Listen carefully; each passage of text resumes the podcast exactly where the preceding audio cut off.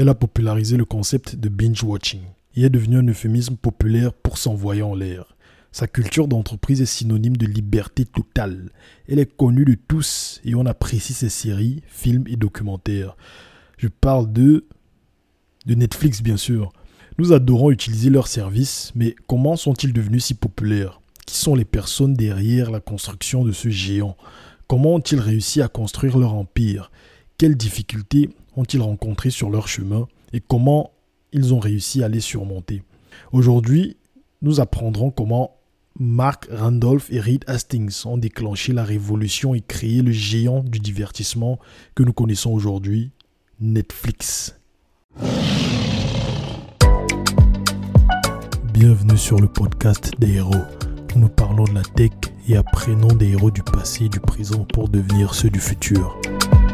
Je suis votre hôte, Damien Domer.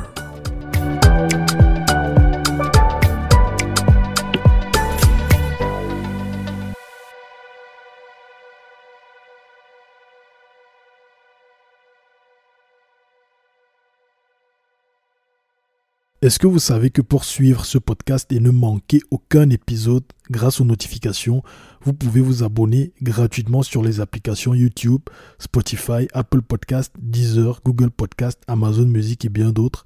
Les liens vers le podcast sur chacune de ces plateformes sont disponibles dans la description de cet épisode. N'oubliez pas s'il vous plaît, de vous abonner et d'appuyer sur la cloche de notification. Et si vous aimez, n'oubliez pas, s'il vous plaît, de laisser une bonne note pour que l'algorithme puisse le proposer à un maximum de personnes. Merci.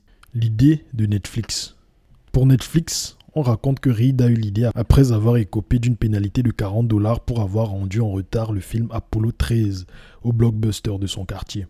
Il se serait dit, et s'il n'y avait plus de pénalité de retard, et boum, l'idée de Netflix lui serait venu. C'est une belle histoire. Elle est pertinente, comme on le dit en marketing. Elle est émotionnellement vraie. Mais, comme vous le verrez dans ce livre, ce n'est pas toute l'histoire. Certes, il y est question d'un exemplaire d'Apollo 13 rendu en retard, mais l'idée de Netflix n'a rien à voir avec les pénalités de retard. En fait, au début, nous aussi, nous les facturions. Surtout, l'idée de Netflix n'est pas venue dans un moment d'inspiration divine elle ne nous est pas venue subitement, parfaite, efficace et évidente. Les révélations sont rares, et quand on y fait allusion dans les histoires d'une idée, le récit est souvent simplifié à l'excès, ou simplement faux. Nous adorons ces histoires parce qu'elles correspondent à notre vision romantique de l'inspiration et du génie. Nous voulons des Isaac Newton assis sous un pommier, des Archimèdes dans leur baignoire, mais la réalité est généralement plus complexe. La vérité, c'est que pour chaque bonne idée, il y en a un millier de mauvaises, et parfois il peut même être difficile de les différencier. Cette histoire raconte comment nous sommes passés des shampoings personnalisés à Netflix. C'est aussi le récit de la vie incroyable d'une idée, du rêve au concept, puis du concept à la réalité, et de la manière dont les choses que nous avons apprises tout au long de ce cheminement, deux types lançant des idées dans une voiture, puis une dizaine de personnes devant des ordinateurs dans une ancienne banque, jusqu'à des centaines d'employés regardant grimper la côte boursière de notre société, a changé nos vies. Méfiez-vous des révélations. Les meilleures idées surviennent rarement sous la forme d'un éclair au sommet d'une montagne, ni même sur une route de montagne quand on est coincé dans les embouteillages derrière un camion de sable. Elles se manifestent plus lentement, progressivement, au fil des semaines et des mois. En fait, lorsqu'on en a finalement une, il arrive qu'on ne s'en rende même pas compte avant très longtemps. Ça, c'est l'introduction de Mark Randolph. Et le nom du livre, c'est Ça ne marchera jamais. La naissance des idées qui changent nos vies. En fait, c'est Mark Randolph, c'est le cofondateur et l'ex-CEO, donc PDG de Netflix. Et là, il raconte l'idée de Netflix et leur parcours. Bon, comme d'habitude, je vais vous raconter tout ça. Et aussi, ça, c'est le premier épisode de ce podcast qui est fait à partir de deux livres. Parce que, euh, bon, je vous raconte l'histoire. En fait, j'ai acheté le premier livre qui est La règle. Le nom du livre, c'est La règle, pas de règle. Netflix et la culture de la réinvention. Ce livre-là, je pensais que ça allait me raconter un peu l'histoire de Netflix, mais en fait, j'ai été un peu déçu. Parce qu'en fait, le livre, il parle plutôt de, la culture de Netflix et comment Reed Hastings et son équipe ont fait pour, pour que Netflix soit aussi, et comment dire, soit aussi euh, productif. Du coup, je me suis dit, après avoir lu ce premier livre, j'ai vraiment été émerveillé par leur culture d'entreprise qui est fantastique, la liberté totale, le talent density. On va en parler dans cet épisode. Mais je me suis dit, bon, je suis pas satisfait, je suis resté sur ma faim. Du coup, je me suis dit, la vraie histoire de Netflix, je la trouve dans quel livre? Et je suis allé sur Internet et j'ai trouvé ce livre de Mark Randolph. C'est un très bon livre. Il parle de l'histoire de Netflix et il nous dit la vérité en fait. Parce que les récits qu'on voit sur les réseaux sociaux ou sur Internet ne sont pas toujours vrais, comme vous l'avez entendu lors, euh, dans le passage que j'ai lu tout à l'heure. Et c'est édifiant. Le livre est bien. Sauf que souvent, il mélange un peu euh, sa vie de famille et tout dans un peu trop d'endroits, à mon avis. Mais bon, mais c'est bien. Et n'oubliez pas, le lien vers les livres de ce podcast sont dans la description de cet épisode. Et utilisez mon lien, s'il vous plaît, pour acheter le livre. Parce qu'en faisant ça, vous aiderez le podcast. Et aussi, n'hésitez pas à nous suivre sur les réseaux sociaux. Ouais, merci. Le livre commence dans la fin des années 90, 1997, euh, ouais où Reed Hastings, qui était à l'époque le PDG de Pure Atria, sa société de software qu'il a fondée et qui, était cotée en bourse. À l'époque, Reed Hastings, qui est actuellement le PDG de Netflix, euh, faisait des trajets en voiture jusqu'au boulot avec Mark Randolph. Et il se disait, bon, vu que là on va exit notre société, Pure Atria et lui aussi, Mark Randolph aussi allait exit sa société, comment est-ce qu'est-ce qu'on allait faire après? Faudrait bien qu'on trouve une idée, une très bonne idée de, truc à faire, quoi. Et en plus, il y avait le boom d'Internet à l'époque. Et là, dans la voiture, sur le trajet, ils se mettent à cogiter, à trouver des idées. À chaque fois, Reed Hastings disait non, l'idée est mauvaise et tout. Mark Randolph sortait de nouvelles idées. Et là, ils eurent l'idée de Netflix. Bon, pas l'idée de Netflix qu'on connaît aujourd'hui, mais c'était plutôt une idée genre euh, louer les films sur Internet. À l'époque, il y avait Blockbuster, une société qui louait des films, et les films étaient en VHS. VHS, c'est les cassettes, des grosses cassettes là. Je, vous conseille d'aller euh, sur Google et rechercher. C'est un format, c'est le format qu'on utilisait à l'époque avant euh, le DVD pour regarder les films chez soi. Du coup, ils ont eu l'idée de, de faire une la location de VHS sur Internet. Et là, ils se sont dit, bon, c'est la bonne idée, il faut qu'on fonce. Et là, ils se sont mis à analyser l'idée et voir que l'idée n'était pas si bonne. Bref, c'était ça le début de Netflix en fait. Bon, je vous, je vous, lis un peu la partie. On a oublié combien coûtaient les VHS à l'époque. Si les seuls que nous avions à la maison étaient les films pour enfants, il y avait une bonne raison. Dans les années 90, le seul studio qui fixait le prix de ces cassettes VHS à la vente était Disney. Et encore, ils ne vendaient que les films sortis depuis des années. Pour Disney, Bambi était Bambi plutôt, Bambi était en permanence une nouvelle sortie. Il naissait chaque jour de nouveaux clients qui ne l'avaient pas vu. Et si vous ne cherchiez pas un film pour enfants, pas de bol. Cela risquait de vous coûter cher, de 75 à 80 dollars. Il était hors de question de nous constituer une vidéothèque suffisamment vaste pour tenter de détourner des clients des vidéoclubs. Les vidéoclubs étaient répandus à l'époque partout, euh, aux États-Unis, en Europe. Au Cameroun aussi, quand j'étais plus petit, je me souviens qu'il y avait quelques boutiques où on louait des, cassettes. Là. Mes parents avaient, des, grosses cassettes. Mais bon, c'était l'époque, la préhistoire. Lol. Bon, je suis pas vieux, hein. c'est juste que euh, technologiquement on était un peu en retard. je tiens à signaler ça. Bon, et là il continue à cogiter sur l'idée. Il dit D'accord, on pourrait aussi se focaliser sur les nouvelles sorties, et j'admets. C'est un jeu qui se joue à deux. Christina secoué la tête pas vraiment. Disons qu'on achète une cassette 25 dollars et qu'on la loue à 4 dollars. Après les frais de port, l'emballage, la manutention, on dégage peut-être 1 dollar par location. Il nous faut donc louer un VHS 80 fois pour atteindre le seuil de rentabilité, a résumé C'est ça, a confirmé Christina. Les vidéoclubs peuvent louer la même nouveauté 25 fois en un mois parce qu'ils ne sont pas soumis au délai ils peuvent compter sur une période de location de 24, de 24 heures. De plus, ils ne paient ni emballage ni frais de port. Ils font donc une marge supérieure sur chaque location. Là, l'idée était qu'ils louent des VHS sur Internet et qu'ils fassent poster les VHS par la poste, par voie postale, vers les clients qui voulaient voir les films dans les VHS. Mais sauf que les VHS étaient très gros. Ils, expliquent un peu, comment dire, ils ont cogité sur l'idée, ils se sont rendus compte qu'en fait l'idée était un peu, était difficile à réaliser. Ce qui veut dire qu'avant qu'on puisse louer une nouveauté suffisamment pour qu'elle nous rapporte un peu d'argent, ce n'était plus du tout une nouveauté. Exactement, a confirmé Christina. Et on est encore en concurrence avec Blockbuster, a ajouté T. Aux États-Unis, il y a un magasin à 10 minutes, un quart d'heure de presque chaque client potentiel. Même dans les zones rurales, me suis-je enquis. Mais le cœur n'y était plus. Je savais qu'elles avaient raison. À moins que le prix des VHS s'effondre ou que la poste réduise ses délais, il était inenvisageable de louer des films par correspondance. Retour à la case départ, ai-je annoncé en m'approchant du tableau blanc, l'effaceur à la main. Là, on voit que le gars, il a failli abandonner l'idée de Netflix, l'idée qui allait devenir Netflix. Mais heureusement, ils n'ont pas abandonné. Et en 1997, ils ont eu vent de ce nouveau format qu'on appelait, qu'on appelle le DVD. C'est un format qui a été popularisé au Japon et tout. Et les films n'allaient plus être dans de grosses cassettes, mais plutôt dans de petits, de petits disques. De petits disques faciles à transporter et qui étaient très malléables. Du coup, ils se sont dit qu'est-ce qu'on fait? On va décider donc de miser sur ce nouveau format, le DVD. Et pour essayer de voir si ça allait être rentable d'envoyer les DVD par la poste, ils firent un test. Ils ont pris un DVD, l'ont mis dans, une enveloppe et l'ont envoyé chez Reed Hastings. Et ça coûtait quelques cents d'envoyer l'enveloppe.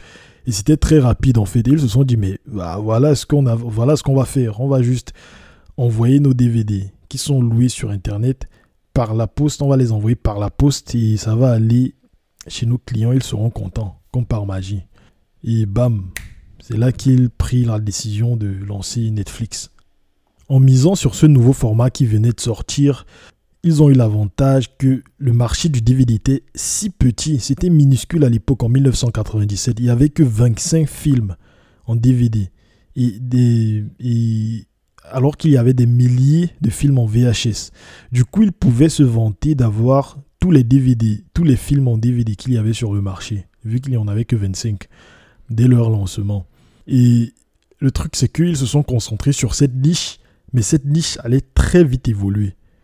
Ça me rappelle un peu ce que Peter Thiel disait dans son livre De 0 à 1. J'ai fait l'épisode euh, sur ce livre dans, dans, le podcast. Je vais rajouter le lien dans la description. Il disait que quand vous créez une entreprise, concentrez-vous sur une petite idée, une niche. Une niche qui va très rapidement s'étendre. Dominez la niche. Vous allez dans la niche là, vous dominez la niche et vous grandissez avec la niche. Et c'est ce qu'ils ont fait exactement. Bon, ils n'ont, ce n'était pas calculé, mais ils l'ont fait. Et comme on va le voir, ça va très bien marcher. mais ça va pas marcher facilement. Hein. Il y aura plein de trucs. Entre-temps, Reed Hastings, qui est l'actuel PDG de Netflix, il a dit, bon, ce qu'on va faire, c'est que moi, je ne vais pas être à temps plein sur l'idée de Netflix. Il a dit à Mark Randolph, son ami, qu'il va, qu'il allait investir euh, au début, il s'est dit, genre, je vais investir 2 millions de dollars dans l'idée là, direct, pour qu'on commence à concevoir le site web et tout, et recruter une équipe pour mettre en œuvre, euh, pour réaliser l'idée, quoi. Mais après, il s'est dit, non, je vais mettre 1,9 million et tu vas aller chercher le reste d'argent pour euh, compléter. Et Mark Randolph, qui lui était à l'origine de l'idée, là, je, je, le mentionne, là, c'est lui qui à l'origine de l'idée Netflix. Il dit, bon, ok, moi je n'ai pas autant d'argent que toi, parce que Reed Hastings était le PDG d'une grosse société cotée en bourse. Il pesait des dizaines de millions de, dollars déjà à cette époque. Il a dit, bon, Mark Randolph a dit, bon, je n'ai pas autant d'argent que toi et à défaut d'avoir de l'argent, je vais mettre mon temps. Je vais passer tout mon temps sur Netflix. Ils se sont dit au début, on divise 50-50. Genre les parts de l'entreprise Netflix. Donc ils étaient co-founders. Mais avec tout ça, euh, les autres investisseurs qui se sont rajoutés, Mark Randolph s'est retrouvé avec seulement 30% de Netflix. Et Reed Hastings s'est retrouvé avec 70%. C'est comme ça qu'ils ont fait la répartition des parts de l'entreprise. Mais Mark Randolph explique ça mieux dans le livre. Quand j'ai lu ça, je me suis dit, il y a un truc qui ne va pas. Mais c'est. Il explique dans le livre le concept de dilution de parts d'une entreprise. C'est très, très, très intéressant. Comment les parts d'une entreprise sont partagées, comment elles sont diluées, comment ça fonctionne. Et pour comprendre tout ça, il faut connaître comment euh, le Startup Equity est calculé. en, anglais, c'est equity. C'est comme ça qu'on appelle ça. Bon, les parts de des, des, des, entreprises, des startups fonctionnent. Et je vais vous expliquer tout ça à la fin. Vous savez, bon, à la fin de chaque épisode, il y a une section où j'explique les leçons que j'ai apprises dans le livre et tout. Et je vous partage ces leçons-là sur la répartition des parts d'une entreprise. Du coup, là, ils ont l'idée. Ils ont fait un premier test et ils ont vu que ça pouvait être réalisé. Et ils se sont dit, allez, on se lance. On a l'argent, on a l'idée et on a, on a le, la main-d'œuvre. Ils ont recruté quelques anciens de leurs collaborateurs pour commencer à travailler sur l'idée Netflix. Mais par contre, il y a un truc qui m'a un peu marqué. Avant de se lancer même sur la construction, et bon, la partie où je vous ai parlé des parts de l'entreprise, ils sont allés voir un investisseur pour le convaincre de rajouter euh, de l'argent aussi dans le capital de Netflix pour qu'ils aient autant d'argent qu'ils auraient besoin. Donc, euh, un gros capital de départ. Et voici comment ça s'est passé. Ils expliquent ce qui se passe quand on présente son idée à des investisseurs euh, de renom. 9 fois sur 10, ils gardent le silence. Ce n'est pas par politesse, c'est parce qu'ils sont totalement indifférents ou, pire, parce qu'ils estiment que vos arguments sont si faibles et pathétiques qu'ils ne méritent même pas qu'on les contredise. Nous étions donc parés à toute interruption, à toute question et à toute analyse approfondie au sujet de notre concept. Nous n'avions cependant pas imaginé qu'au milieu de notre laïus, des DVD par correspondance, le plus grand inventaire au monde, les premiers sur le créneau, Alexandre, Alexandre qui est l'investisseur en question, Alexandre secourait la tête, abattrait son poing sur la table en verre et déclarait avec un accent que je n'étais pas encore parvenu à situer, c'est de la merde. De la merde, vraiment? Reed avait déjà investi 2 millions de dollars. Nous disposions d'une équipe enthousiaste et avions véritablement l'occasion de devenir les prochains Amazon. Je me suis tourné vers Reed, qui dévisageait Alexandre d'un air indéchiffrable, quand on ne le connaît pas. Mais je le connaissais, il était inquiet. Alexandre nous a expliqué que le DVD était un feu de paille. Personne n'adoptera cette technologie à long terme. Le grand saut s'est fait lors du passage de l'analogique au numérique. Une fois les films au format numérique, il ne rime à rien de les coller sur de morceaux de plastique. C'est affreusement inefficace et lent. Ce n'est qu'une question de temps avant que le public se mette à télécharger ces films ou à les regarder en streaming. À un moment donné, probablement très vite, vous allez vous retrouver coincé avec un entrepôt débordant de DVD inutiles je n'en suis pas si sûr. Et je répliquais. Je crois qu'il va s'écrouler un certain temps avant qu'on en arrive là. On a au moins 5 ans devant nous. Alexandre a secoué la tête. Pas certainement. Pourquoi investirais-je dans une société qui n'existera plus dans 5 ans? Le problème, il avait entièrement raison sur le principe. Mais il avait tort sur le calendrier. Il n'avait pas pris en compte les intérêts d'Hollywood nous savions que les studios avaient misé gros sur le format DVD et surtout sur le fait de posséder ces films. Ils souhaitaient à tout prix éviter une réédite des années 1980, des années 80, quand les vidéoclubs s'étaient érigés comme les intermédiaires entre eux et les clients finaux, louant le même film des dizaines de fois. Les studios de cinéma n'avaient aucune envie d'augmenter les prix de leurs sorties uniquement pour obtenir leur part du marché de location.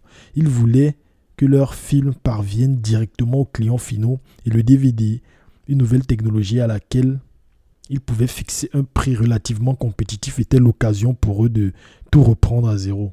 Et le téléchargement, à 65 ans de moyenne, les cadres des studios n'étaient pas vraiment des personnes les plus calés sur les nouvelles technologies.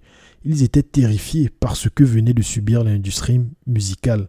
Napster avait inauguré l'ère du téléchargement illégal et si on avait prévu pour le DVD les mécanismes anti-piratage plus robustes que ceux de CD, les studios étaient encore réticents à l'idée de permettre à leurs clients d'accéder à leurs films sous la forme de fichiers numériques facilement piratables. Alexandre mésestimait également le problème du dernier kilomètre. Dans la majeure partie du pays, il était encore concrètement impossible, ou du moins peu commode de télécharger un film. Le haut débit n'était disponible que par intermittence, et honnêtement, ce n'était pas encore très rapide. Et en outre, Internet était connecté à l'ordinateur et non à la télévision. Même s'il était possible de télécharger un film en quelques jours, il était impossible de le transférer de son ordinateur à sa télévision. Et personne n'avait envie de regarder Total Recall sur l'écran de son ordinateur compact Presario assis dans son fauteuil de bureau. Cette partie-ci, quand j'ai lu ça, je me suis dit, wow, Alexandre, ce fameux investisseur, était en avance sur son temps. On dit bien, là on est dans la fin des années 90 lui, il était déjà en train de dire ben, Netflix n'est pas une bonne idée parce que Netflix, vous vous concentrez sur la location de DVD, mais il faut aller vers le streaming. Aujourd'hui, on sait tous que Netflix fait du streaming, mais à cette époque-là, ce n'était pas évident. Mais Alexandre leur ouvre les yeux que aller vers le streaming. Sauf que Alexandre, bon, j'ai cité tous les facteurs que Randolph a énumérés là, et Alexandre ne s'est pas posé la question de voir ce que l'industrie des films avait en tête. Genre les vieux de 65 ans qui sont à la tête de l'industrie du film, eux, ils veulent faire de la marche sur leur DVD. Et en plus, Internet était très lent. Bref, c'est tellement drôle. Et j'ai parlé de Napster dans ce passage. Napster, en fait, c'était un service de téléchargement illégal de musique à l'époque, dans les années fin années 90 et début 2000. Euh, si vous avez vu le film, vous avez regardé le film euh, sur Mark Zuckerberg le gars qui, le gars qui Justin Timberlake le rôle joué par Justin Timberlake ouais c'est le fondateur de Napster. Oui c'est du oui si je me rappelle bien. Et c'est un geek quoi. Il a fait ce service là illégal. Et ça prouve à quel point cette histoire ce petit passage prouve à quel point les intérêts des géants dans un domaine peuvent freiner toute une industrie. Je pense un peu à la crypto. Avec les banques qui essaient un peu de freiner euh, la crypto avec avec des régulations et tout. Et la SEC qui va, qui attaque les sociétés de crypto-monnaie là. La création du site de Netflix aussi, il faut que je vous en parle. là, je vais un peu rentrer dans les détails techniques. J'aime la technique, mais bon. Créer un site web, c'est probablement la chose la plus difficile à imaginer. L'avènement du cloud et la multiplication des outils de création de pages web, Squarespace et autres logiciels du même acabit ont permis à tout individu armé d'un ordinateur et d'une connexion Internet d'acheter un domaine, de mettre en ligne des photos et du texte et de faire un site à la va-vite. Mais en 1997, à l'aube du commerce en ligne, cela ne faisait que quelques années que l'on criait les sites internet. Et lorsqu'on envisageait d'utiliser la toile pour vendre quelque chose, il fallait tout faire soi-même. Il fallait non seulement acheter l'espace des serveurs, mais aussi les serveurs eux-mêmes. Vu qu'ils étaient impossibles à se procurer un modèle de magasin en ligne, il fallait le coder tout seul. Je ne sais pas si vous vous rendez compte, les développeurs qui m'écoutent là. Là, on est en 1997. Si tu voulais mettre ton site en ligne en 1997, il n'y a pas de cloud où tu vas sur Azure ou bien sur AWS, tu mets ton truc. Non, il n'y a pas ça. Tu achètes ton serveur, tu mets chez toi. Et là, tu crées ton site toi-même et tu veux faire ton truc e-commerce. Il n'y a, pas, Shopify, il n'y a, a rien de tout ça. Tu dois tout faire toi-même. Ça montre à quel point on a évolué, à quel point tout a changé. Et aussi, quand je lis les livres de cette époque-là, j'ai lu pas mal d'histoires de, cofondateurs et de CTO de cette époque-là. Ils avaient un problème particulier, le problème de scaling. Scaling, c'est quoi? C'est le fait de faire en sorte que sa plateforme soit robuste pour euh, échange et comment dire et soit capable de gérer le flux d'utilisateurs qui augmente. Par exemple, aujourd'hui, je fais une plateforme et j'ai, disons, 1000 utilisateurs par jour. Si je scale ma plateforme, c'est faire en sorte que ma plateforme soit assez robuste pour accueillir même 100 000 utilisateurs, donc 100 fois plus d'utilisateurs qu'aujourd'hui. Et du coup, à cette époque-là, c'était tellement compliqué. Et les développeurs passaient la plus grande, la plus grosse partie de leur temps à gérer des problèmes de scaling, jusqu'à ce qu'Amazon vienne avec euh, AWS et fasse la révolution du cloud computing dans les années 2000. je pense que c'est la deuxième, la première moitié des années 2000. Ouais. Bouf, l'histoire, c'est trop bien. Et enfin, après avoir créé le site, ils ont lancé Netflix. Les semaines qui ont suivi le lancement, nous avons appris à tirer pleinement parti de ces données. Que le magasin, ils appelaient Netflix le magasin en ligne. Genre un magasin où tu, tu loues et tu achètes des films en ligne. Le magasin nous permet de recueillir. Notre site web ne manque jamais rien. Toutes les nuits, juste après minuit, les serveurs de Netflix au nombre de 24 désormais se mettent systématiquement à travailler sur les commandes de la veille afin d'être prêts pour le lendemain. Ils équilibrent les comptes ajuste les stocks et vérifie la coordonnance, la concordance des paiements. Il répertorie chacune des transactions de la veille sur les serveurs de production et les ajoute au journal, créant un nouvel entrepôt de données. Contrairement à la chambre forte bondée, ces entrepôts-là n'ont rien de physique. Le tout tient sur un seul disque dur. Chaque client, chaque commande, chaque expédition de DVD, notre entrepôt de données sait où habitent tous nos clients, quand et comment ils se sont inscrits, combien de fois ils ont loué chez nous et combien de temps en moyenne ils gardent les disques. Il sait avec précision à quelle heure quelqu'un a visité le site, d'où il vient et ce qu'il a fait une fois chez nous. Il sait quelle page de film nos clients consultent et quel DVD ils choisissent de mettre dans leur panier. Il sait s'ils sont allés au bout de leur commande et, si ce n'est pas le cas, à quel endroit ils y ont renoncé. Il sait qui nous rend visite pour la première fois et qui est un habitué. C'est fou la quantité de données qu'il collecte, surtout à cette époque. C'est fou, mais ces données-là vont être très importantes pour Netflix. Et je vois, ce livre nous apprend aussi l'importance de la collecte de données importantes, comment dire, de la collecte d'analytics, d'analyser le parcours d'utilisateur sur notre site et aussi l'importance des tests. Si vous avez une nouvelle idée de produit, il faut la tester. Et on verra aussi comment s'y prendre pour tester ces, nouvelles idées de produits. Vu qu'ils avaient tout qui tournait et tout, et qu'il y avait des y avait des milliers de personnes qui commandaient sur leur site. le, premier mois était très intéressant et puis là là on voit les statistiques, on voit ce qu'il s'est rendu compte des statistiques euh, du mois suivant. Voici voici comment il s'en est rendu compte et sa réaction. Les ventes ont augmenté de 50% par rapport à mai, notre premier mois complet. Pour le mois de juin, notre chiffre d'affaires mensuel s'élève à un peu plus de 94 000 dollars. Si les 11 mois suivants sont du même acabit, nous deviendrons une de ces startups à avoir atteint le nombre magique d'un million de dollars de chiffre d'affaires annuel. Je compte bien en parler lors de notre conseil d'entreprise à la fin de la semaine. La mauvaise nouvelle se situe dans la colonne suivante. Chiffre d'affaires location la grimace en constatant que le montant n'est encore qu'à 4 chiffres et que le premier est un 1. Les ventes de DVD s'élèvent à 93 000 dollars et les locations à 1000 dollars. Là, il faut savoir que Netflix à cette époque ne fait pas que louer les films. Ils ne font pas que louer les DVD. Ils les vendent aussi. C'est un magasin, comme je l'ai dit, malgré le fait qu'ils ont conçu l'entreprise pour principalement louer les DVD. Et là, ils se, rendent, vite compte qu'il y a un problème. notre entreprise est censée louer les DVD, mais la location même ne fait que, comment dire, un pourcentage minimum, un pourcentage de 1000 dollars sur 94 000 dollars. Et ce n'est pas normal en fait. Les moniteurs montrent que nous vendons beaucoup de DVD. Nous sommes juste incapables de convaincre quiconque d'en louer. Et faire de la location et de la vente en même temps est vraiment compliqué. Pour notre inventaire, légalement, certains titres peuvent être à la fois loués et vendus, mais d'autres ne peuvent être que loués ou seulement vendus.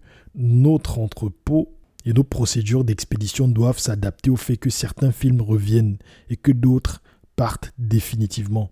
Ce double service est déroutant pour nos clients qui, en arrivant sur netflix.com, ne savent pas vraiment ce que nous faisons nous devons expliquer sur notre page d'accueil que les utilisateurs peuvent soit acheter, soit louer la plupart des titres.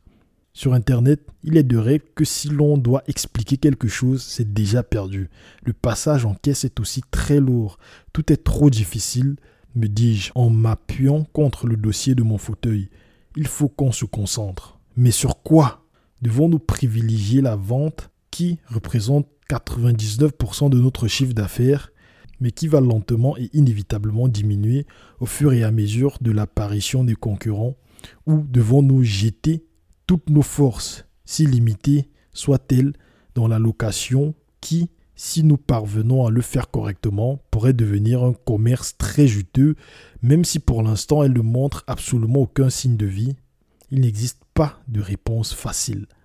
Voilà un problème très très très euh, compliqué à résoudre les gars se sont lancés pour faire la location. Là, ils ont quand même rajouté la vente pour se faire de l'argent.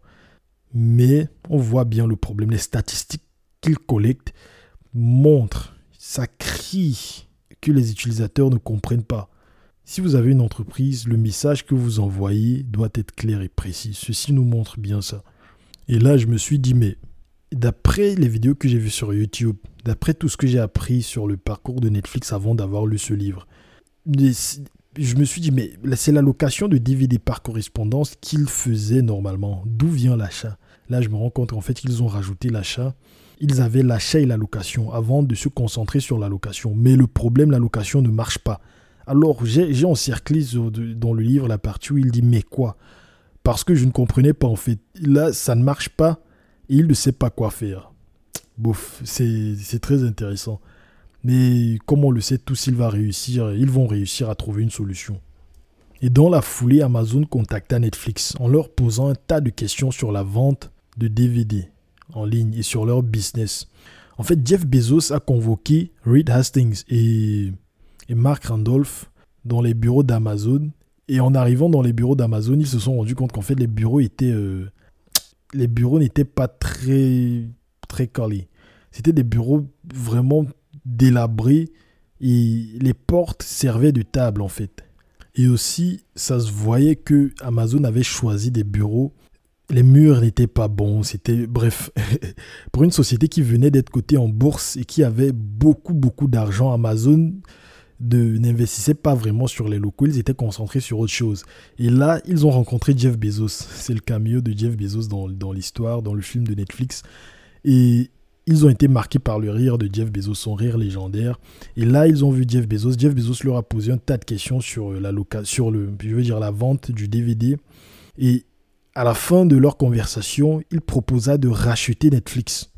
Mais le montant qu'ils ont proposé à Netflix, c'était euh, c'était genre. Euh, ils n'ont pas dit le montant exact, mais ils ont dit genre un montant à double chiffre, un petit double chiffre, genre 10 à 20 millions, 10 à 15 millions de dollars environ.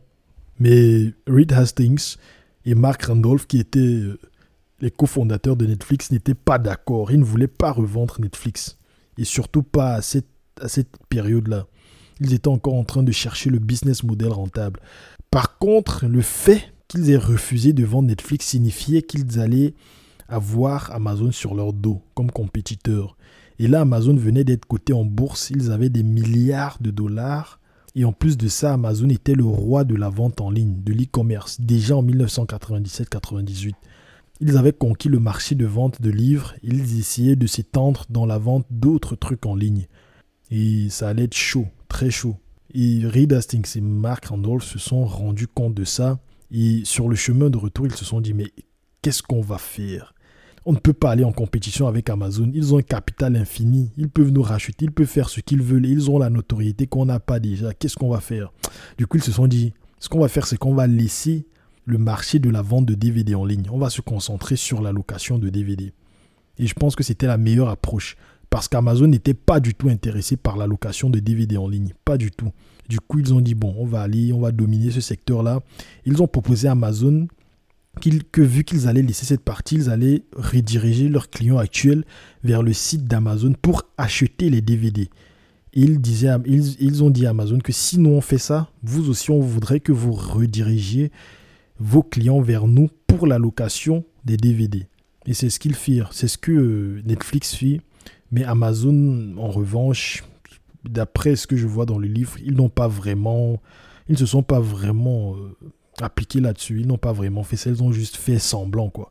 Et, et c'est la petite histoire qui montre comment Netflix décida de se concentrer sur la location des DVD. Sauf que le plus gros problème était de faire en sorte que ce business de location soit rentable. Mais comment est-ce qu'ils ont réussi à le faire? J'ai acquiescé, puis, pour une raison inconnue, j'ai choisi ce moment pour annoncer à Reed que nous devrions abandonner le secteur rentable de notre société. Je pense que c'est le fait d'avoir passé l'après-midi avec Bezos, d'avoir vu Amazon en chair et en os, avec ses locaux miteux, qui m'a conforté dans l'idée que nous ne pourrions jamais rivaliser avec eux sur le marché de la vente de DVD au détail. Qu'il valait mieux nous concentrer sur ce qui nous rendait différents et uniques. Il faut qu'on trouve le moyen de cesser la vente de DVD, lui ai-je expliqué. En plus d'être inutilement complexe d'un point de vue opérationnel, faire à la fois de la location et de la vente est très déroutant pour nos clients. Et si nous ne vendons pas, Amazon va nous anéantir dès son arrivée sur le marché. Je crois qu'il faut qu'on sorte de la vente de DVD tout de suite, qu'on se focalise sur la location. Reed a aussi les soucis. Ça nous pousse à mettre tous nos œufs dans le même panier, m'a-t-il fait remarquer. C'est le seul moyen de n'en briser aucun, lui ai-je rétorqué. C'est vraiment le cas d'ailleurs. L'une des principales leçons que j'ai apprises chez Netflix concerne non seulement la nécessité d'avoir des idées innovantes et d'être bien entouré, mais aussi de rester concentré. Dans une start-up, il est difficile, il est déjà difficile de bien faire une chose, alors plusieurs, surtout si votre activité en plus d'être dissemblable, surtout si vos activités en plus d'être dissemblables, s'entravent mutuellement il est indispensable de se focaliser sur un objectif, même s'il peut paraître inatteignable, surtout dans ce cas d'ailleurs, surtout dans ce cas. Merci, était d'accord avec moi. Tu as raison, a-t-il lâché, en avalant une poignée de cacahuètes. Si on parvient à collecter des fonds cet été, ça nous permettra de gagner un peu de temps. C'est un problème difficile à résoudre. Maintenant, il fallait collecter des fonds. Comment est-ce qu'ils s'y sont pris? Déjà, ils n'étaient pas rentables après leur lancement. Ça allait être difficile malgré le fait qu'ils euh, avaient déjà des millions de dollars investis dans la société. Mark Randolph, qui était le PDG de la société, allait pitcher devant des investisseurs pour avoir du financement. Mais ça allait être difficile. Du coup, heureusement qu'il y avait Reed Hastings, qui était la star à l'époque. Il venait de rendre sa société publique. Bref, voici ce qu'ils disent. Après son exposé, après son pitch. Finalement, ils ont décidé de nous financer, mais ça a été davantage lié à la présence de Reed mon discours. Avec lui, on savait à quoi s'attendre. Pour un investisseur en capital risque, c'est une occasion en or. Il avait orchestré les principaux accords et figuré à contre-coeur sur la une de Forbes à côté de sa Porsche. Ceux qui avaient de l'argent lui faisaient confiance parce qu'il leur en avait fait gagner beaucoup. En 1998, il était encore auréolé du succès de la Silicon Valley. Quand Pure, Pure était la société que Reed Hastings a fondée, a fondé avant Netflix, quand Pure avait été introduit en bourse bien avant sa fusion avec Atria, il avait permis à beaucoup de monde de s'enrichir. Surtout, il était réputé pour résoudre les problèmes apparemment insolubles. Les investisseurs et les spécialistes du capital risque le savaient et ils le prouvent encore aujourd'hui. Raison pour laquelle dès qu'il pénètre dans une pièce, tout le monde sort son chéquier. Ils savent que ce qu'il fait ne s'enseigne pas, n'est pas reproductible et n'est même pas forcément explicable. Il a simplement le talent en lui. C'est ce que font les grands entrepreneurs en fin de compte. L'impossible. Jeff Bezos, Steve Jobs, Reed Hastings, ce sont tous des génies qui ont accompli quelque chose que personne n'estimait faisable. Et quand on le fait une fois, les chances de le refaire sont exponentiellement plus élevées. oh, quand j'ai lu cette partie, je me suis dit, le génie, Reed Hastings. Il est très célèbre dans la Silicon Valley et tout. Bon, aujourd'hui, il est déjà, euh, c'est un vétéran, mais à l'époque, il était le jeune qui venait de mettre sa société côté en bourse j'ai pas cette partie, j'adore cette partie, j'aime ce genre de légende là. Tu vois, le gars, ça ne s'explique pas, c'est le talent, il l'a en lui. Quand je dis ça, j'ai la chair de poule. Maintenant qu'ils avaient l'argent des investisseurs, comment est-ce qu'ils ont fait pour, euh, pour rendre Netflix populaire et pivoter? Je ne parvenais pas à me débarrasser d'une image. Lors d'une de mes visites à notre entrepôt à San José, j'avais remarqué que des milliers non, des dizaines de milliers de disques neufs attendaient sur le rayonnage de la réserve. En rentrant au bureau, j'ai fait part de mes observations à Reed. Cela a déclenché une nouvelle conversation intéressante entre nous. Pourquoi stockions-nous tous ces DVD dans un entrepôt? Peut-être était-il possible de laisser nos clients les conserver chez eux, sur leurs étagères. Ils garderaient des disques aussi longtemps qu'ils le souhaitaient. Et si nous en finissions avec les pénalités de retard? Plus nous réfléchissions à cette idée, plus elle nous, fait, plus elle nous plaisait.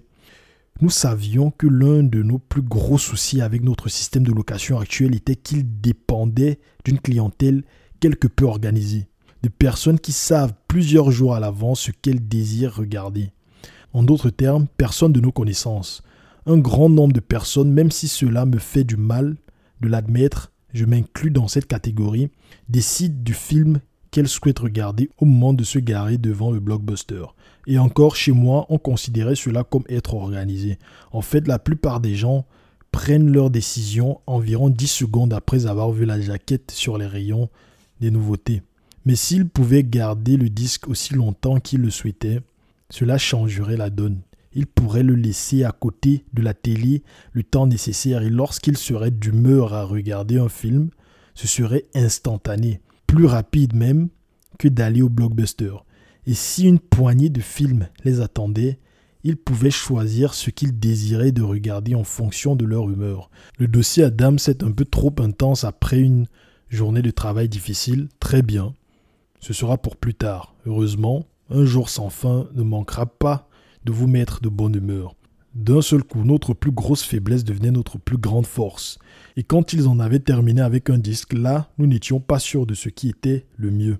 Et si les utilisateurs se comptent tentait d'envoyer les DVD aux clients suivants, se conformant à une, à une approche de pair à pair. En d'autres termes, nous sortions ces idées de nulle part. Mais au milieu de l'été, après des semaines de débats et des centaines de kilomètres de jogging, nous avions accouché de trois idées que nous n'estimions pas si mauvaises. Et c'est comme ça que le concept de Netflix commence à mûrir. Notre objectif était de tester séparément chacune de ces idées afin de voir ce qui fonctionnait le mieux. C'était notre façon de procéder depuis le début. Chez Netflix, nous avions conçu notre site de sorte que l'impact du moindre changement puisse être mesuré et quantifié. Nous avions pris, je répète, je relis cette partie. Ils ont trois idées. Ils ont eu trois idées après le brainstorming. Ils vont tester chacune des idées. Ils disent notre objectif était de tester séparément chacune de ces idées afin de voir ce qui fonctionnait le mieux. C'était notre façon de procéder depuis le début chez Netflix. Nous avions conçu notre site de sorte que l'impact du moindre changement puisse être mesuré et quantifié.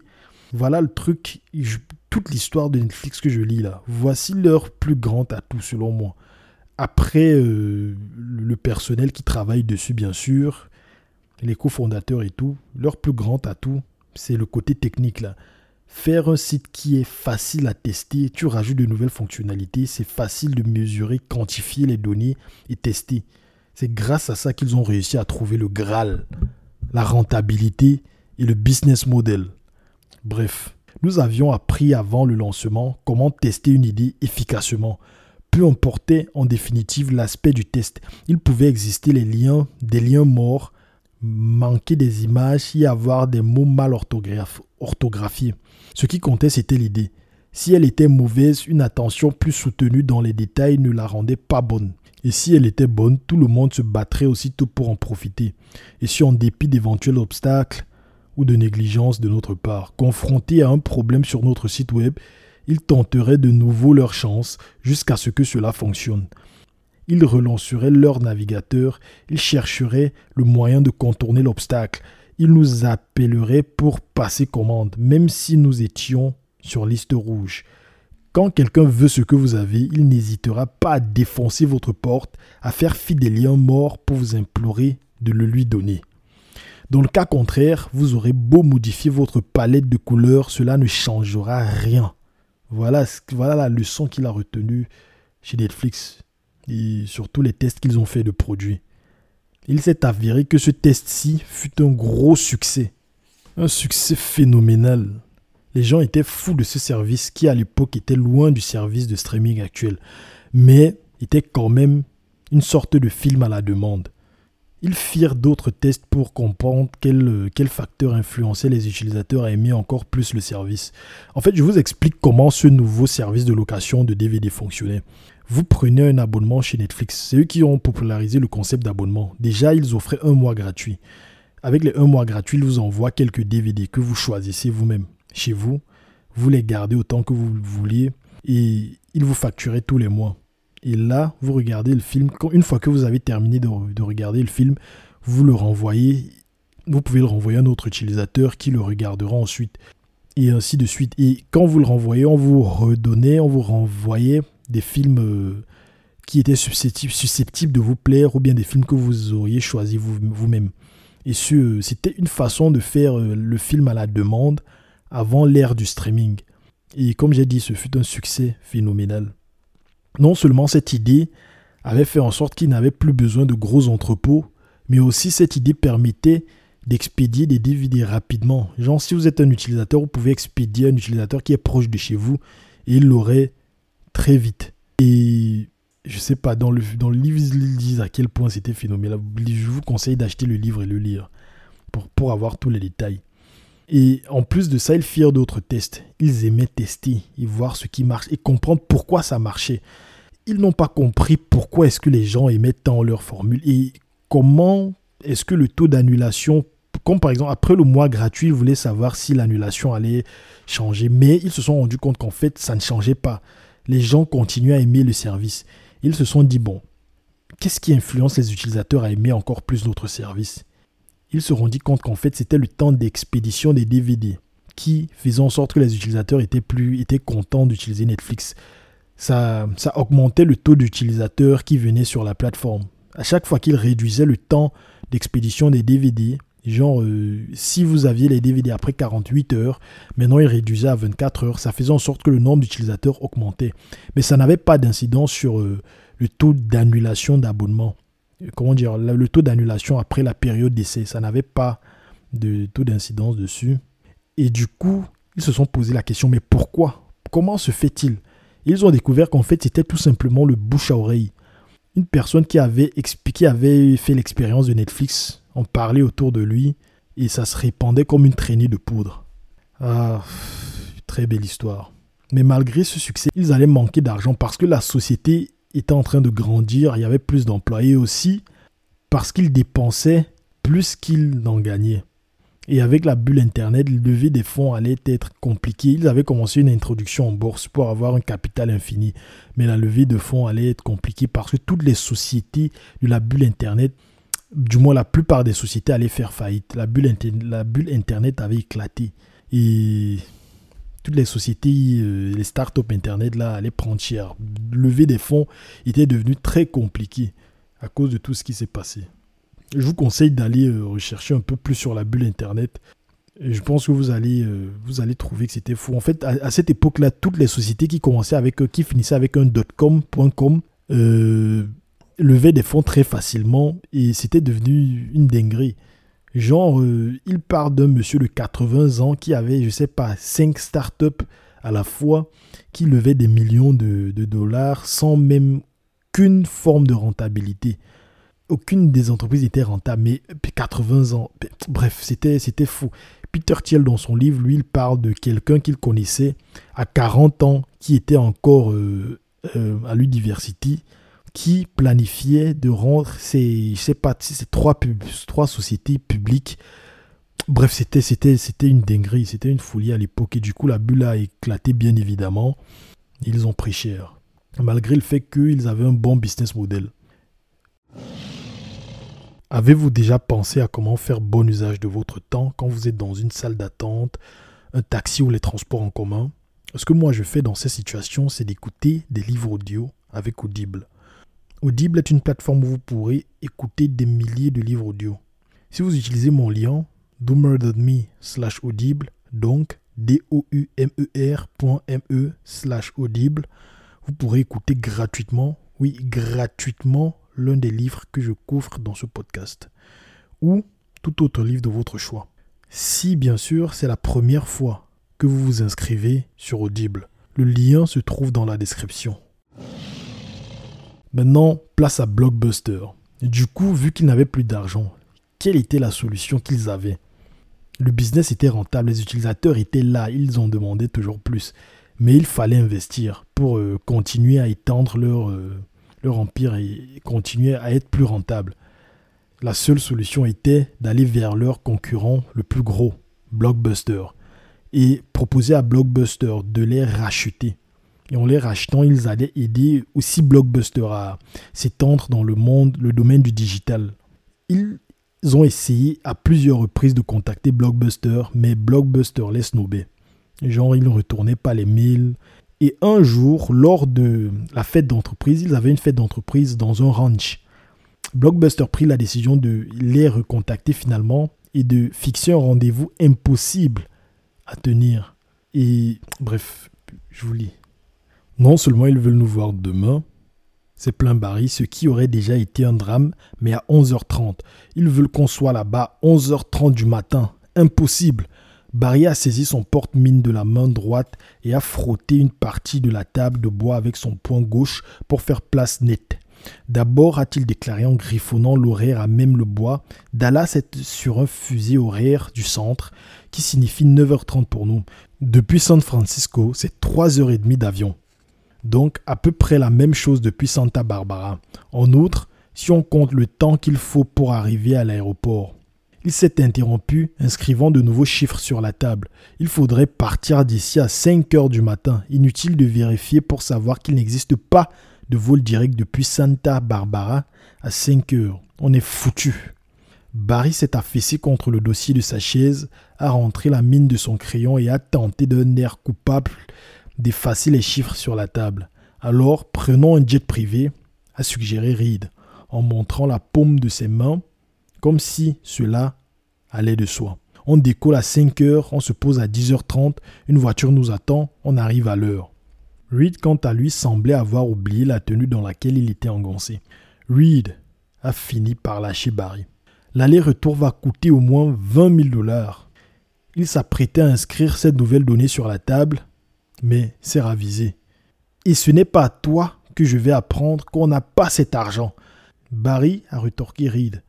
Voilà des mois qu'on attend ce rendez-vous. On est en passe de perdre au moins 50 millions de dollars cette année. Si on arrive à s'en tirer, ce ne sont pas 20 000 de plus ou de moins qui feront la différence. Ouais, Barry, suis-je intervenu? 20 000 dollars, ce n'est pas ce que vous appelez une erreur d'arrondi, vous les gars de la finance. Vous êtes de sacrés numéros tous les deux, à Marmoni Barry. Ils sont arrivés dans les locaux de Blockbuster à l'heure finalement pour la réunion et ils étaient impressionnés. Blockbuster, leur rival de l'époque, avait de très beaux locaux. Ils pesaient des milliards. Et Netflix était le tout petit, euh, le tout petit poussait le outsider. Blockbuster était nettement plus en position de force que nous.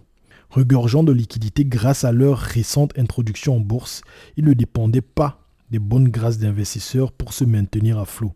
Personne ne leur reprochait d'avoir un nom se terminant par .com. Surtout, ils étaient conscients Surtout, ils en étaient conscients. Il n'existe rien de pire que d'engager des négociations en sachant que l'autre partie détient la plupart des meilleures cartes. Notez que j'ai écrit la plupart. Nous avions en réalité quelques éléments en notre faveur. Pour commencer, tout le monde détestait Blockbuster. Il s'agissait après tout d'une entreprise qui avait la gestion du mécontentement au centre de son modèle d'entreprise. Il savait que la majeure partie des clients leur ils savaient que la majeure partie des clients n'aimaient pas louer chez eux. Leur objectif n'était donc pas tant de rendre leurs clients heureux que d'éviter de trop les contrarier, au risque de ne plus les revoir. Il y avait de quoi les contrarier. Les pénalités de retard, les sélections nullissimes, les magasins sales, le service presque inexistant. La liste était longue. Et là, Reed pitch, il pitch euh, à Blockbuster les valeurs de Netflix et pourquoi est-ce que Blockbuster gagnerait et est-ce que Blockbuster gagnerait à racheter Netflix? Les objections soulevées ont été exactement celles auxquelles nous nous étions attendus. L'hystérie des entreprises Internet est complètement exagérée, a déclaré Antioco. Antioco, c'était le PDG de Blockbuster à l'époque. Steele nous a soutenu que le modèle d'entreprise de la plupart des sociétés en ligne dont Netflix n'était pas viable elles auraient constamment besoin de liquidités. Finalement, après que Barry et moi avons refuté la plupart de leurs arguments, Ed Steed a levé la main et a attendu que tout le monde fasse silence. Si on devait vous racheter, a-t-il commencé, avant de s'interrompre, pour donner un côté théâtral à sa question, qu'avez-vous en tête? Combien, je veux dire, de quelle somme parlons-nous? Nous avions préparé notre réponse, ou du moins aussi bien que puisse le faire trois personnes dans un avion à 5 heures du matin après une soirée bien arrosée dans un ranch. 50 millions a fini par lâcher Reed. Barry s'est interrompu. Il s'est tourné vers Reed, laissant tomber ses mains sur ses genoux, puis a adressé un sourire à Antioche et Astide. Il a aussi les épaules. Que dire de plus? On a attendu leur réaction. Durant l'argumentaire de Reed et la conclusion de Barry, j'avais observé Antioco. Je connaissais sa réputation d'individu doué d'une grande empathie et d'une grande écoute. Il était capable de faire croire à n'importe qui que c'était quelqu'un d'important et que ce qu'il avait à dire méritait d'être écouté. Au cours de l'argumentaire, je l'avais vu user de toutes les ruses que j'avais également apprises au fil des ans. Se pencher, soutenir le regard, hocher lentement la tête quand l'orateur se tournait vers nous, poser ses questions de sorte à bien montrer qu'on écoutait. Mais maintenant que Reed avait lâché un chiffre, j'ai remarqué quelque chose de nouveau, que je n'avais jamais vu. Une expression différente, des traits légèrement plus tendus son air sérieux parasité par un sourire presque imperceptible, insignifiant et involontaire. Il s'est dissipé presque aussitôt. Mais dès que je l'ai aperçu au coin de ses lèvres, j'ai compris ce qui se passait. John Antioco se retenait de rire. Donc le gars se moque de Netflix. Il ne savait pas ce qui allait se passer. Et par la suite, la réunion s'est gâtée assez rapidement. Le trajet jusqu'à l'aéroport a été long et silencieux. Ouais, là, Netflix n'a plus d'argent, Blockbuster ne veut pas les racheter. Qu'est-ce qu'ils font? C'est où? Ils n'avaient pas d'autre choix que de se serrer la ceinture. Ce que Netflix a fait, c'est qu'ils ont dû licencier une grande partie de leurs employés pour cesser de perdre de l'argent. Et en licenciant ces employés, ils ont pris la décision de ne licencier que ceux qui étaient les moins performants et garder ceux qui étaient les plus performants. Et ils pensaient que ça allait impacter leur productivité négativement, mais ils se sont rendus compte d'un concept. Ce concept que Reed Hastings appelle le talent density. Bon, ça nous amène au deuxième livre. Je vais vous lire quelques passages du deuxième livre. Et dans le livre là, il dit que la culture de Netflix part euh, un peu de là. Après avoir licencié ceux qui étaient euh, faibles, bon, qui n'étaient pas aussi bons que les autres, ils ont ressenti un plaisir à venir au boulot. Genre, euh, ils ont ressenti plus de productivité. C'était le truc allait comme s'ils avaient le flow en fait. Et le gars, il ne comprenait pas pourquoi. Et c'est où ils se sont posé la question, ils se sont dit en fait c'est c'est dû à la densité de talent. On a augmenté la densité de talent qu'on a dans l'entreprise et ça fait en sorte que tout va vite, tout aille vite et tout, tout se passe euh, comme sur des roulettes en fait les paroles de Reed Hastings ici, il dit, dans le deuxième livre qu'il a coécrit avec euh, Harper Collins. Ouais, bref. Le jour des licenciements est arrivé et comme prévu, ça a été affreux. Les personnes congédiées ont pleuré, claqué des portes, crié leur rage. À midi, tout était terminé. J'ai attendu la seconde partie de la tempête, le retour de bâton de la part des collègues restants. Mais, malgré quelques larmes et un chagrin perceptible, tout était calme. Puis en quelques semaines, pour une raison que sur le coup je n'ai pas pu, je n'ai pas su expliquer, l'atmosphère s'est radicalement améliorée. Nous étions en mode réduction des coûts. Nous venions de nous séparer d'un tiers de la main-d'œuvre. Pourtant, le bureau, tout à coup, vibrait de passion, d'énergie et d'idées. Nous étions quelques mois avant les fêtes. À Noël, cette année-là, les lecteurs DVD se sont vendus comme des petits pains. Et dès début 2002, notre entreprise d'envoi de DVD par courrier était à nouveau en pleine expansion. Et voilà que soudain nous abattions une charge de travail bien plus importante, mais avec 30% des employés en moins. À mon très grand étonnement, ces 80 personnes parvenaient à tout faire, animées d'une passion qui semblait plus forte que jamais. Elles ne comptaient pas les heures, pourtant elles se montraient pleines d'entrain. Ce regain de bonne humeur ne concernait pas seulement nos employés. Chaque matin, j'étais heureux d'aller au boulot. À l'époque, je passais chercher Patty McCord en voiture tous les jours et à l'instant où je me garais devant sa porte à Santa Cruz, elle émergeait gaiement de chez elle et s'installait à côté de moi, tout sourire. Reed, qu'est-ce qui nous arrive? On croirait qu'on est amoureux.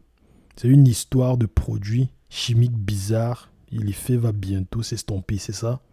Et c'est depuis cette époque qu'ils ont décidé de, de remercier tous les employés qui ont des compétences, qui, ont, qui produisent des résultats moyens. La culture d'entreprise de Netflix est très particulière. Par exemple, Netflix veille à n'employer que ceux qu'ils jugent être les meilleurs sur le marché. et ils leur payent un salaire démesuré. Genre, euh, leurs salaires sont toujours dans la plus haute fourchette du marché, toujours.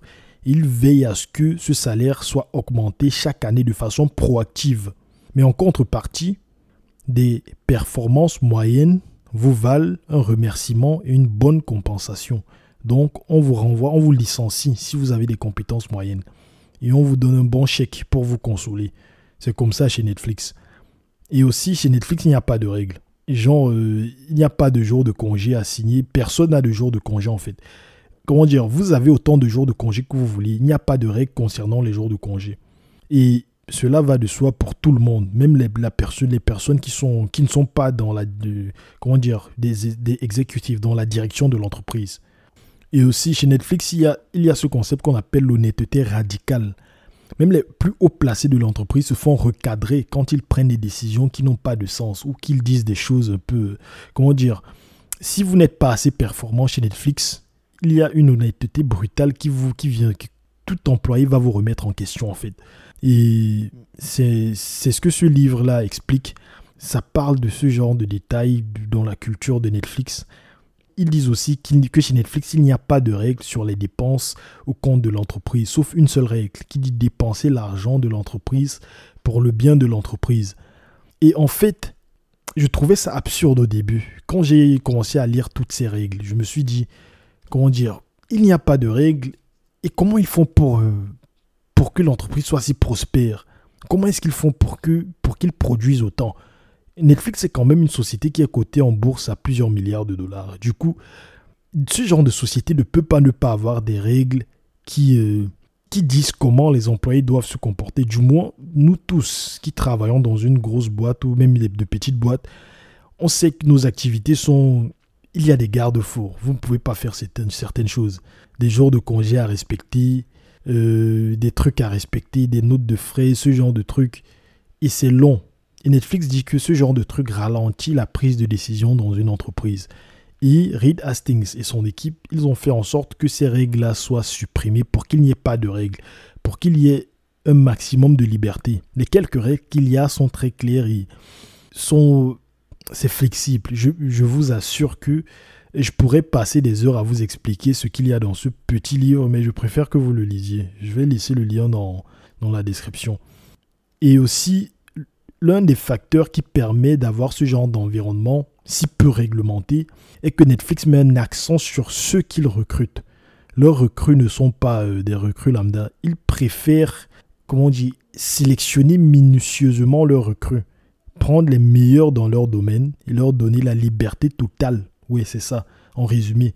Ils prennent le meilleur, les meilleurs dans leur domaine, leur donnent des salaires vraiment, des salaires euh, irrespectueux pour d'autres personnes dans cette industrie-là, disons ça comme ça, et après, laisse ces personnes, une fois qu'elles ont été recrutées, les laisse la liberté d'agir comme bon leur semble, leur donne une entière responsabilité de faire les choses comme bon leur semble et leur demande juste d'avoir des résultats excellents, c'est tout. Il n'y a pas de règles. D'ailleurs, le nom du livre, c'est La règle, pas de règles. Netflix et la culture de la réinvention. Et je vous assure que quand ils ont publié la culture d'entreprise de Netflix, il y a eu, euh, il y a eu un petit buzz sur la toile qui disait qu'en fait Netflix c'est des, des fous, ils ne peuvent pas fonctionner comme ça, patati patata, ce genre de truc. Mais en fait ils fonctionnent comme, comme je viens de décrire là. Et j'aurais vraiment du mal à tout résumer ça. C'est pour ça que je cherche mes mots en fait. J'ai envie de tout vous déballer là, mais j'aurais vraiment du mal. Je vous conseille de lire le livre. Tout a une logique, tout un sens. Il explique pourquoi et comment est-ce qu'ils ont choisi leurs règles, qu'est-ce qui les a amenés à avoir ces règles et qu'est-ce qui s'est passé parce qu'ils ont eu des échecs en appliquant euh, la, la, loi de pas de règles. Quoi. En appliquant cette culture d'entreprise, pardon, je parle de règles depuis, mais en fait il est question de culture d'entreprise plutôt excusez-moi, ils ont eu des problèmes en appliquant cette culture d'entreprise. Par exemple, quand ils parlent de, d'enlever la note de frais, il y a des employés qui, qui ont profité de cela pour dépenser des sommes exorbitantes au compte de la société. ils disent dans ce cas-là que quand il y a quelqu'un qui déborde des rangs, il faut même pas hésiter, il faut montrer un exemple. Genre euh, le licencier même directement pour faute grave, ce genre de truc. Et ils disent que c'est avantageux d'avoir une liberté totale parce que plus tu es libre, plus tu es créatif Et plus les gens qui, ont, qui sont bons dans leur domaine sont productifs. Et c'est pour ça qu'ils prônent pour le concept de talent density, la densité de talent. Je vous conseille de lire le livre, il est très intéressant. Les leçons apprises. Place aux leçons apprises. Ceux qui n'écoutent pas les épisodes jusqu'à la fin, et vous qui écoutez les épisodes jusqu'à ce moment-ci, je vous remercie. Vous êtes les vrais. Vous avez soif de connaissances comme moi. Et bravo à vous. Bon, la première leçon, c'est... Je vous ai dit plus tôt que j'allais vous parler de la partie du Startup Equity. Pourquoi est-ce que des cofondateurs, là, ils se sont retrouvés avec des parts euh, disproportionnées? Genre, euh, l'autre, celui qui a eu l'idée a eu 30%, pourtant Reed qui a, mis, qui a financé a eu 70%. Bref, aujourd'hui, Reed Hastings est le visage de Netflix, mais peu de personnes savent que c'est Mark Randolph, en fait, qui a eu l'idée de Netflix. Il dit, comme je l'ai expliqué plus haut, Reed et moi estimions la valeur de Netflix à ce stade. Il ne s'agit que de deux types et d'une idée. La valeur était de 3 millions de dollars. Alors, pour simplifier les comptes, j'ai décidé que, pour commencer, il y aurait 6 millions de parts, chacune d'elles valant 50 cents et représentant un faible pourcentage de propriété de l'entreprise. Le premier jour, comme nous n'étions que deux propriétaires, Reed et moi, nous avons partagé le nombre de parts en deux. Chacun de nous en a donc reçu 3 millions, soit 50% de Netflix. Maintenant, si on, si on en était resté là, j'aurais toujours mes 50%. Et mon existence serait un peu différente. Comme je l'ai mentionné, Netflix vaut aujourd'hui environ 150 milliards. Cela m'aurait bien fait plaisir de posséder la moitié de cette somme. Mais vient ensuite ce que l'on appelle la dilution. Rappelez-vous, à ce stade, il ne s'agit que de deux types avec une idée. Il nous faut élaborer un site web, recruter du personnel, louer un bureau, acheter des marqueurs pour le tableau blanc. J'adore vraiment ces marqueurs. Entre parenthèses, il dit. Donc, il nous faut de l'argent. Reed était prêt à investir, mais il lui fallait quelque chose en contrepartie. Nous lui avons donc vendu des parts. Pas celles que nous avions déjà. Nous en avons créé de nouvelles pour lui.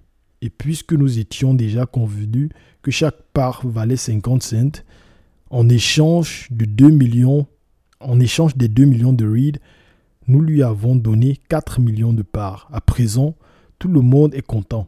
Notre société vaut désormais 5 millions et compte dans ses actifs l'idée que nous avions estimée à 3 millions, ainsi que les 2 millions de liquidités.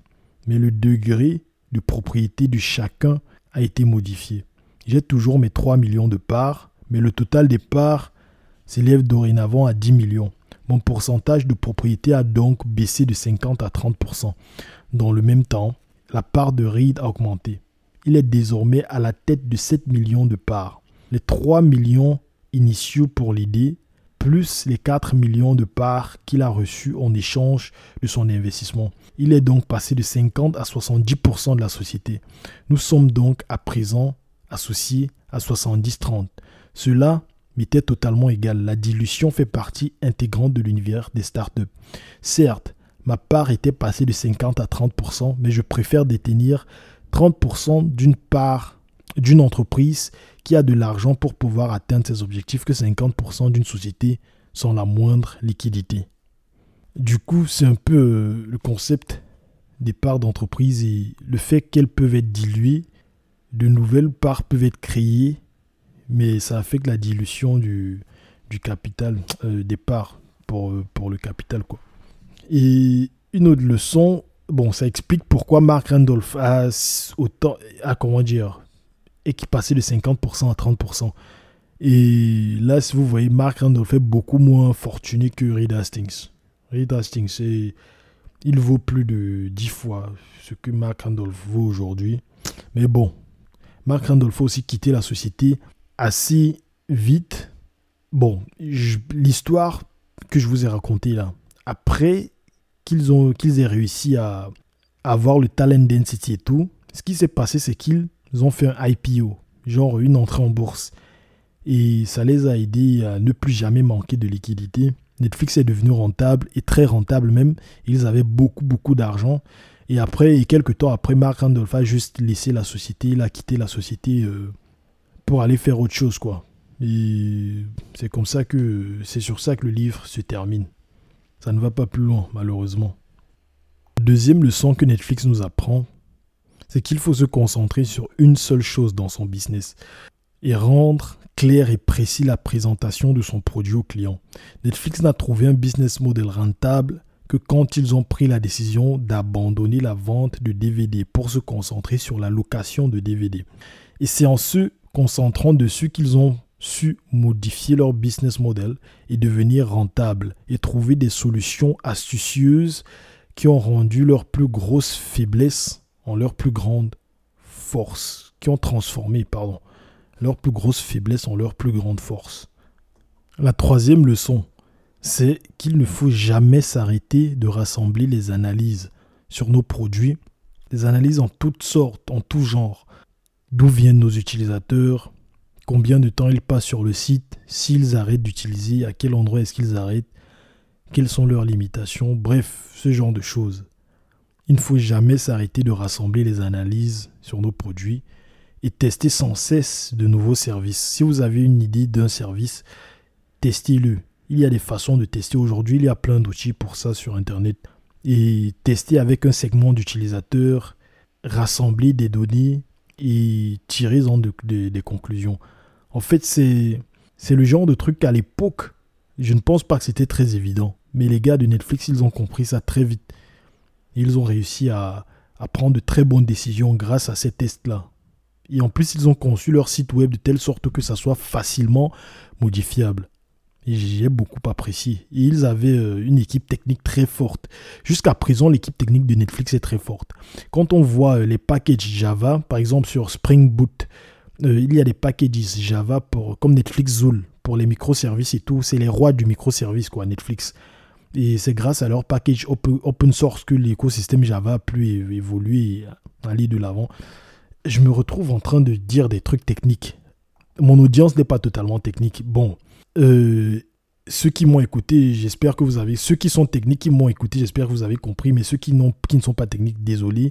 En fait, j'explique Netflix, Zool et les microservices Java. Java, c'est un langage de programmation. Netflix, Zool, c'est un package un plugin que Netflix a créé pour créer, pour faire des microservices, pour faciliter la création de microservices.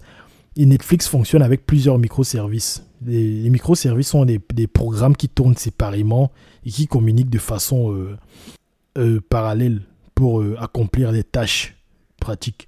Bref, c'est un peu ça. Une autre leçon est que quand vous avez une idée, n'essayez pas de la cacher en disant que vous avez découvert le Graal sacré. Les idées, elles sont partout et elles ne valent rien tant que vous n'avez pas euh, réalisé ces idées-là. C'est l'exécution qui vaut quelque chose. C'est l'exécution qui a de la valeur, pas l'idée même. Et aussi, ils disent que c'est important de parler de ces idées. Et c'est en parlant de ces idées qu'on voit leurs fautes et qu'on peut les améliorer. Là, par exemple, il dit, quand ils ont eu l'idée de Netflix, nous n'avions pas choisi le hobby parce que la nourriture y était bonne et nous ne nous y réunissions pour tenter de garder le secret de notre idée. En fait, le secret était le dernier de nos soucis. Je m'étais déjà aperçu que le fait d'expliquer mes idées aux autres était très bénéfique. Plus je parlais de mes concepts, plus je recevais d'avis et plus j'en apprenais sur d'éventuels échecs antérieurs.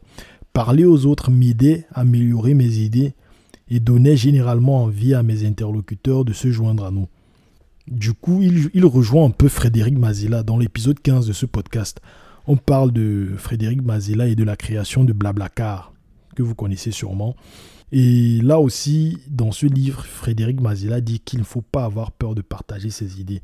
Les idées sont partout. Et en les partageant, vous apprenez mieux à comprendre l'idée vous-même parce que c'est pas facile de tout comprendre.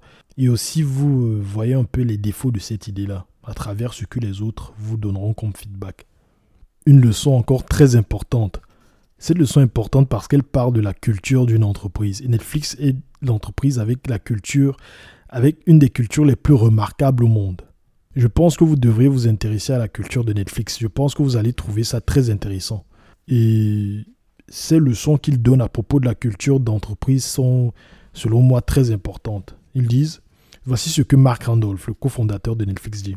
Je suis intimement convaincu que la culture d'une start-up naît des valeurs et des choix de ses fondateurs. La culture est le reflet de qui vous êtes et de ce que vous faites. Elle ne se décide ni dans les énoncés de mission soigneusement formulés, ni au cours des réunions de comité. Vous aurez beau répéter à vous casser, à vous en casser la voix que vos employés sont votre plus bel atout, que vous faites tout pour qu'ils fassent bon de travailler dans votre entreprise. Au bout du compte, il vous faudra transformer ces paroles en, actes. Du coup, la culture émane de qui vous êtes et de ce que vous faites. Les actes valent mieux que les paroles. Et ça naît aussi des choix des fondateurs. Et ça nous amène à la dernière leçon très importante. En fait, c'est un truc que je remarque, j'ai remarqué dans des entreprises par le passé et c'est très pertinent. Dans une start-up, c'est la même chose. La véritable innovation ne vient ni de déclaration du sommet à la base, ni de tâches étroitement définies. Elle vient du recrutement d'innovateurs disposant d'une vue d'ensemble, capables de s'adapter à toutes sortes de problèmes et de les résoudre sans qu'on leur tienne la main en permanence. Nous appelons cela une association lâche, mais fermement alignée. Dès le départ, j'ai décidé de traiter comme des adultes tous ceux qui travaillaient chez Netflix. Chez Borland, j'avais vu ce qui se passait lorsque des entreprises faisaient le contraire. là, il donne l'exemple d'une entreprise qui a fait totalement le contraire de la, culture de Netflix, ce qui lui a fait euh, avoir son avis dessus. Il dit quand je travaillais là-bas dans les années 80, la société avait atteint des, sommets de décadence. Situé sur un magnifique terrain paysager d'environ 5 hectares, le site, le site d'un bassin à carpe koi dans son hall d'entrée, d'un bouquet de séquoias, de sentiers randonnés, du théâtre, d'un véritable restaurant, d'un club de sport disposant de cours de squash, de salles de musculation, d'un centre de remise en forme et d'une piscine olympique. Et bien sûr, comme, s'il, comme il seyait à une entreprise où rien n'était trop beau pour ses employés, il y avait également un, un jacuzzi, un jacuzzi carrément. Mais c'était insuffisant pour s'assurer du bonheur de tous. Peu après avoir déménagé sur un nouveau site, je rentrais de déjeuner avec Patty McCord, à l'époque vice-président des ressources humaines, quand nous avons remarqué la présence d'un groupe d'ingénieurs dans le jacuzzi. Nous arrêtant pour les saluer, nous n'avons pas pu nous empêcher d'entendre qu'ils se plaignaient de la société. Plus précisément, ils se plaignaient de leur situation dans le jacuzzi de l'entreprise. Rien ne vous choque? Ça a été un moment amusant, mais en retournant travailler, Patty et moi n'avons pu nous empêcher de nous demander si nos employés continuaient à se plaindre malgré la mise à disposition d'un bon restaurant, un centre de remise en forme et d'une piscine olympique, Comment était-il possible de leur faire plaisir? Ou, surtout, que fallait-il pour convaincre d'autres personnes de venir nous aider à réaliser notre rêve et être heureux de le faire? Notre découverte était pour le moins surprenante et étonnamment simple.